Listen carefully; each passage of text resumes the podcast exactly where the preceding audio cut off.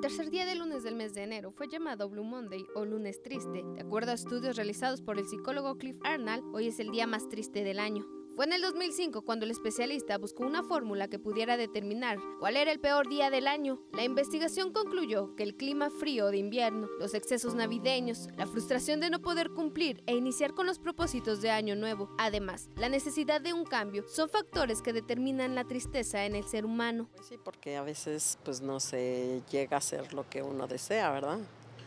Y pues sí, porque pues a veces tiene uno que salir de la casa para, pues, para ver por lo que tiene uno que hacer. Salir de mis deudas.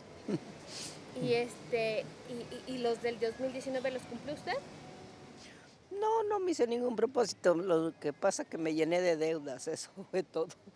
Fue mal año para mí. Hay que echarle ganas, señorita. No hay que darse por vencido.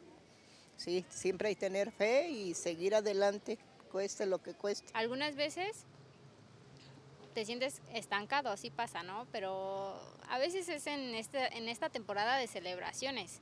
Algunas veces no es en esta temporada, algunas veces viene siendo terminando algún proyecto, terminando los estudios o demás, cuando nos sentimos así como, ¿y qué voy a hacer ahora?